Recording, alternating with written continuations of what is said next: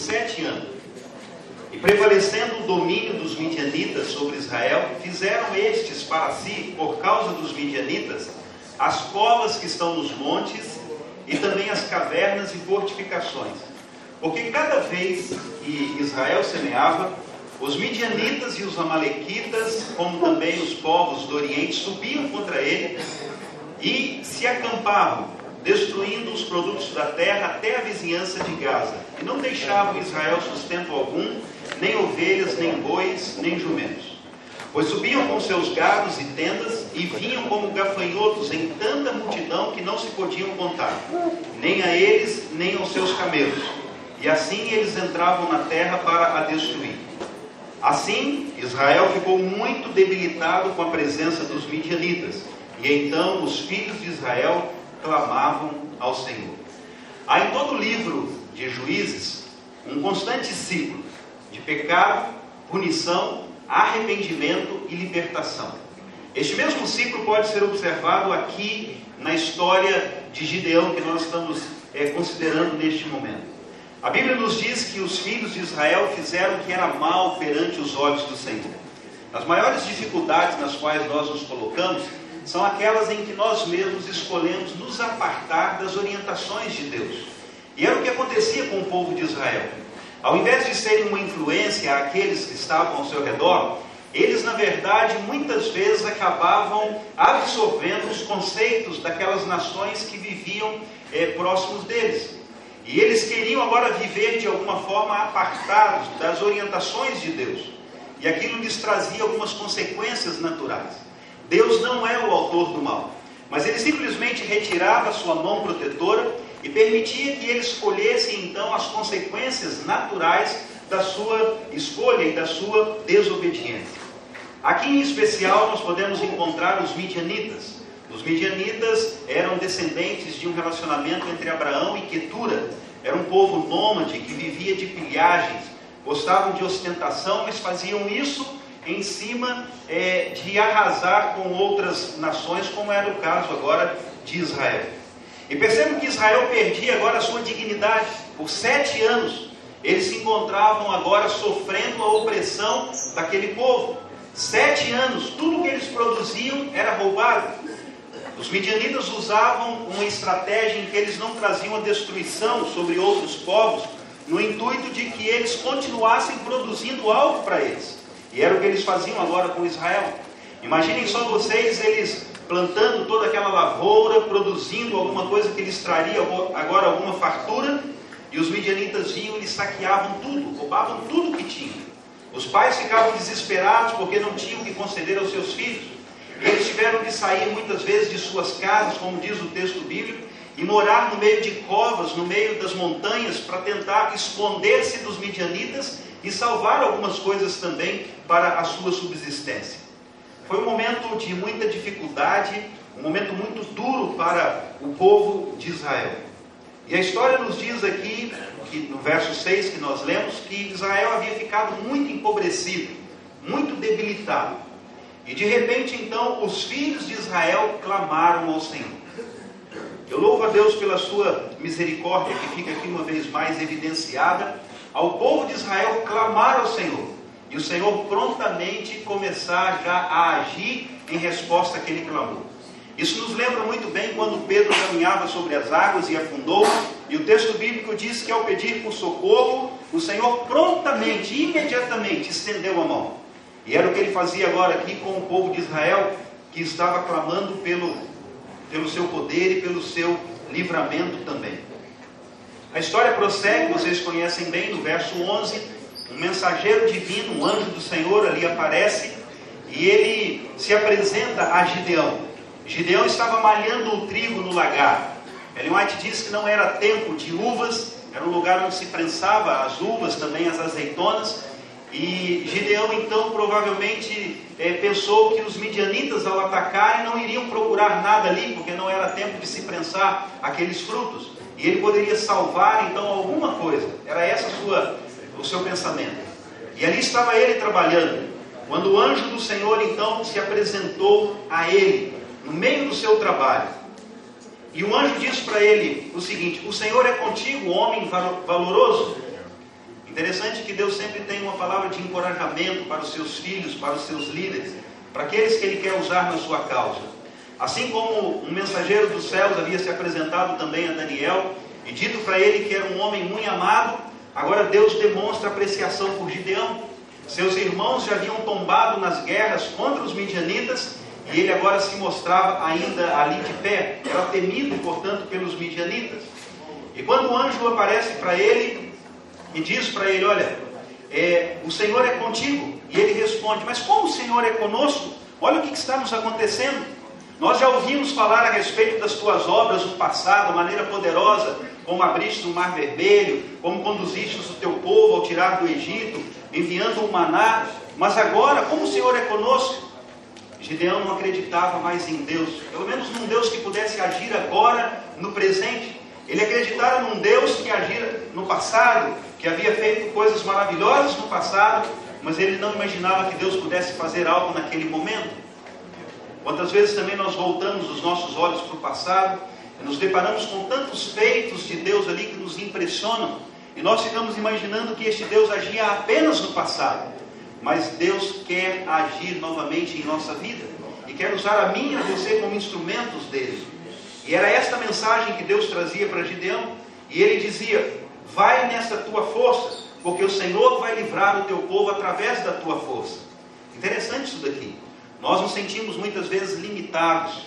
Nós olhamos assim as responsabilidades que temos nas várias funções aqui que todos temos e nós nos achamos às vezes desqualificados, pequeninos, como Gideão. E Deus diz assim: vai nesta tua força. Obviamente que esta força, quando sintonizada com a de Deus, ela se torna toda poderosa. E era isso que Deus estava dizendo para Gideão naquele momento. E Deus pode usar a mim, a mim e a você também, para, é, através de nossa força, exercermos algo para Ele, onde estamos hoje inseridos. Na tua força, Deus conta contigo, Deus conta comigo. E aí então, a conversa ali é, continua, e o anjo é, diz para ele que o usaria. E ele diz assim: Senhor, mas como que o Senhor vai me usar? Como que eu vou livrar Israel? O verso 15 fala isso. A minha família é mais pobre em Israel, Eis que eu sou o menor na casa de meu pai. Gideão não acreditava nele mesmo. Ele não acredita que Deus pudesse usá-lo agora de uma maneira tão poderosa como aquele anjo estava dizendo. E às vezes nós sofremos da síndrome de Gideão, achamos que não somos capazes de realizar algo, e Deus está nos chamando, e nós achamos ah, há pessoas mais capacitadas, há pessoas que podem ser usadas ali, mas não eu. E Deus estava chamando a Gideão, um homem trabalhador, porque Deus não pode usar ansiosos na sua causa. E ali estava então Gideão, e vocês conhecem a história, ele fez ali alguns testes para certificar de que realmente estivera na presença de um enviado de Deus. E quando ele certifica daquilo, ele então entende que precisa montar um exército para guerrear contra os midianitas, que lideravam outros povos ali também do, do Oriente. E quando ele chega, eu fico imaginando se eu fosse Gideão, eu faria uma grande convocação para listar um grande número de pessoas, porque o exército inimigo era poderoso e muito numeroso. E todos sabiam que um anjo do Senhor havia aparecido a Gideão. E eles queriam, por certo, saber o que aquele anjo tinha comunicado para aquele, para aquele homem de Deus. E o dia que Gideão se prontifica a falar para, para o povo, havia uma grande multidão. E ele então faz uma convocação. Olha, aqueles que querem ser lembrados na história deste país aqueles que querem fazer parte de um exército vitorioso, Deus apareceu para mim e ele disse que nós vamos receber a libertação. E eu gostaria de saber onde estão aqueles homens que pretendem agora honrar a causa de Israel, o nome de Jeová e fazer parte deste exército. E diz a Bíblia que 32 mil homens atenderam aquele pedido. Parecia um grande número, mas capítulos mais à frente nos diz que o exército inimigo era composto de 135 mil homens. Ele havia conseguido apenas 32 mil. Isso dava um israelita para cada quatro midianitas. E se um deles fosse é, combatido, outro teria de dar conta pelo menos de oito, então. Era algo muito complicado. E Gideão começa então a treinar aquele exército, já que não são os maiores, que fossem pelo menos os melhores. E ele é, pensa ali em algumas estratégias de guerra, algumas técnicas, para que pudesse superar o inimigo. E quando tudo parecia caminhar assim bem, eis que Deus aparece. E no capítulo 7, verso 2, sabe o que o Senhor diz para ele? Gideão, é demais o povo que está contigo para eu dar os midianitas na tua mão. Você deve apregoar aqueles que forem covardes para que eles saiam do exército. Interessante que havia uma lei em Israel, Deuteronômio 20 fala a respeito disso, que aqueles que haviam plantado uma vinha e ainda não colhido dela, poderiam sair do exército.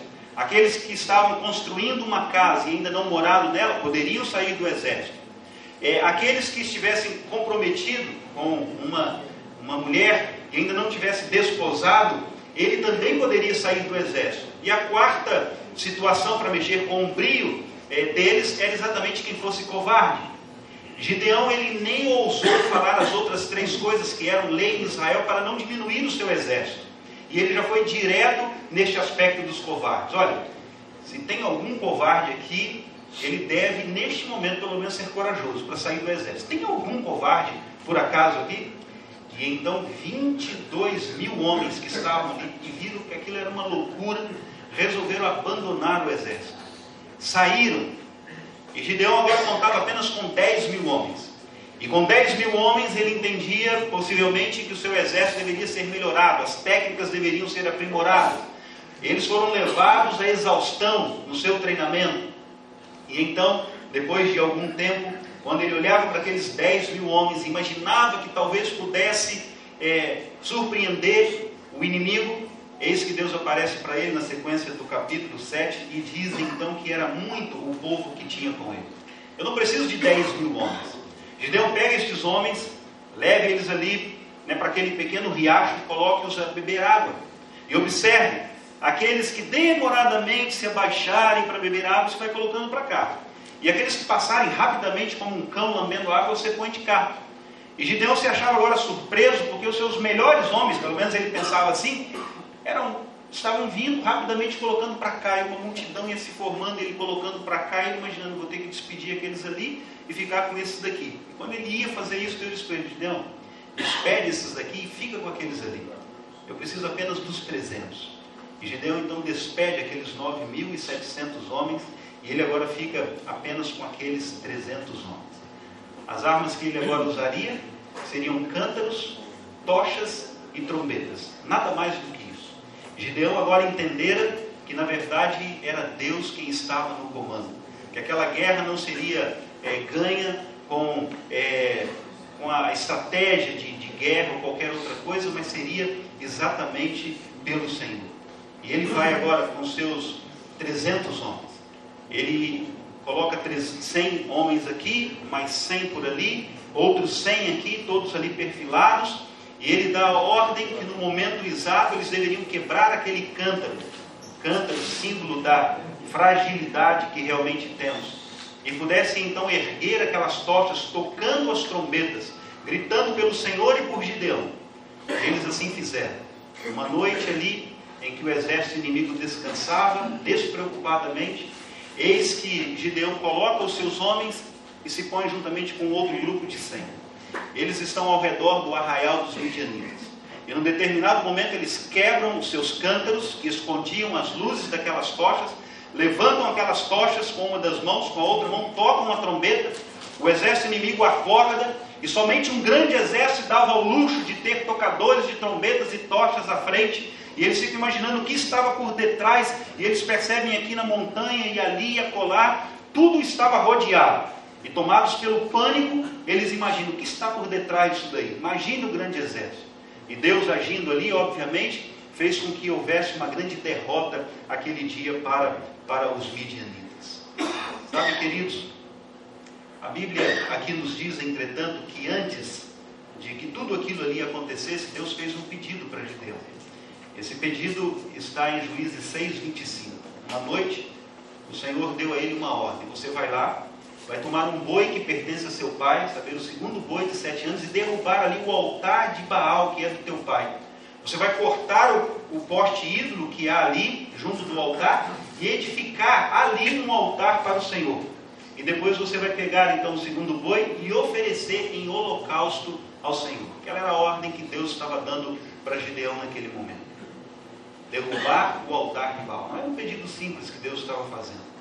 Imaginem vocês que numa sociedade patriarcal, em que uma rebeldia do filho poderia ser punido com morte, tanto é que na sequência os irmãos, os, os amigos do pai de Gideão, de Joás, queriam realmente levar Gideão à morte, o pai que acabou intercedendo ali. Gideão ele vai à noite e ele cumpre com a ordem de Deus, derrubando o altar de Baal. Somente depois disso é que Deus pôde agir em sua plenitude, realizando aquele prodígio, aquele milagre na vida daquele povo. Muitas vezes nós, como pastores, temos apelado à nossa igreja, mas nós precisamos primeiro olhar para nós mesmos, para a nossa vida. Porque muitas vezes nós podemos erigir um altar de Baal dentro do nosso coração. Deus está desejoso de realizar algo grandioso na nossa vida, na nossa igreja, e nós podemos de alguma forma causar um impeditivo, um obstáculo. E Deus então pede a Gideão que aquele altar fosse derrubado. Qualquer coisa que tenha tomado o lugar de Deus ou que nos tenha roubado o privilégio da comunhão com o Senhor, pode é, diminuir a operação de Deus na nossa vida e, por consequência, na vida da nossa igreja também. Este era o pedido que Deus fez a Gideão. E Gideão esteve disposto então a cumprir com aquilo. 22 mil homens saíram numa primeira leva. Depois outros 9.700. Os indolentes e condescendentes consigo mesmo. Eles acabaram deixando então aquele exército. E Deus usou de forma poderosa aqueles 300. Deus não está preocupado com o número. Deus ele pode usar tanto muitos quanto poucos, desde, desde que eles se coloquem realmente em tuas mãos. E às vezes nós olhamos a enormidade da nossa missão, pregar o Evangelho, como fazer tantas pessoas que nascem todos os dias, quantas que morrem talvez sem conhecer a Cristo Jesus. Mas Deus ele pode usar a mim e a você como usou a Gideão e aqueles 300. Como eles, nós estamos sob grande opressão do pecado. O nosso povo, as nossas igrejas, muitas vezes sofrendo as consequências das forças de Satanás. E as nossas forças parecem insignificantes, mas nós não temos razão a temer, porque o grande comandante de Gideão, ele também está disposto a nos usar nos dar a grande vitória. A Bíblia nos diz que depois deste incidente aqui, é, houve um momento, em Juízes 8,4, que Gideão passou ao Jordão e passou com ele os 300 homens. Não foram os 32 mil, não foram os 10 mil, passaram com eles apenas, com ele apenas os 300 homens.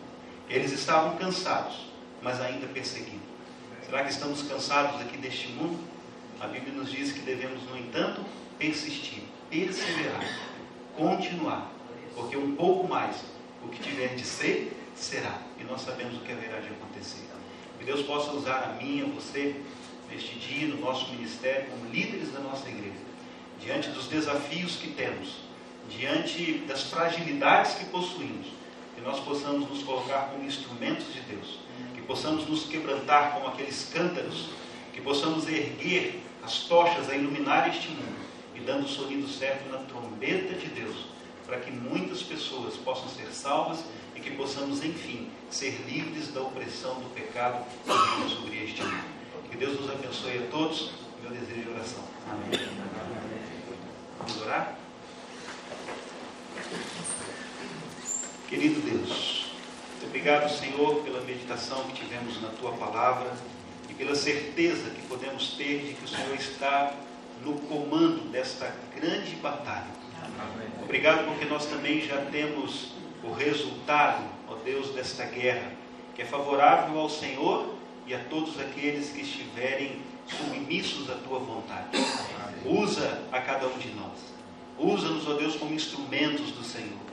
Consagra-nos uma vez mais nesta manhã a Ti e usa-nos de uma maneira poderosa à frente do Teu exército, mesmo que parecendo pequeno diante das, dos grandes desafios que temos, que nós não venhamos a temer, mas que possamos nos apoiar continuamente na Tua orientação, no Teu poder e na certeza de que o Senhor usará a cada um de nós é, onde quer que estejamos. Amém. Abençoe este dia, as nossas atividades, Pastor Walter, uma vez mais. Abençoe a cada um de nós, em nome de Jesus. Amém. Amém. Amém.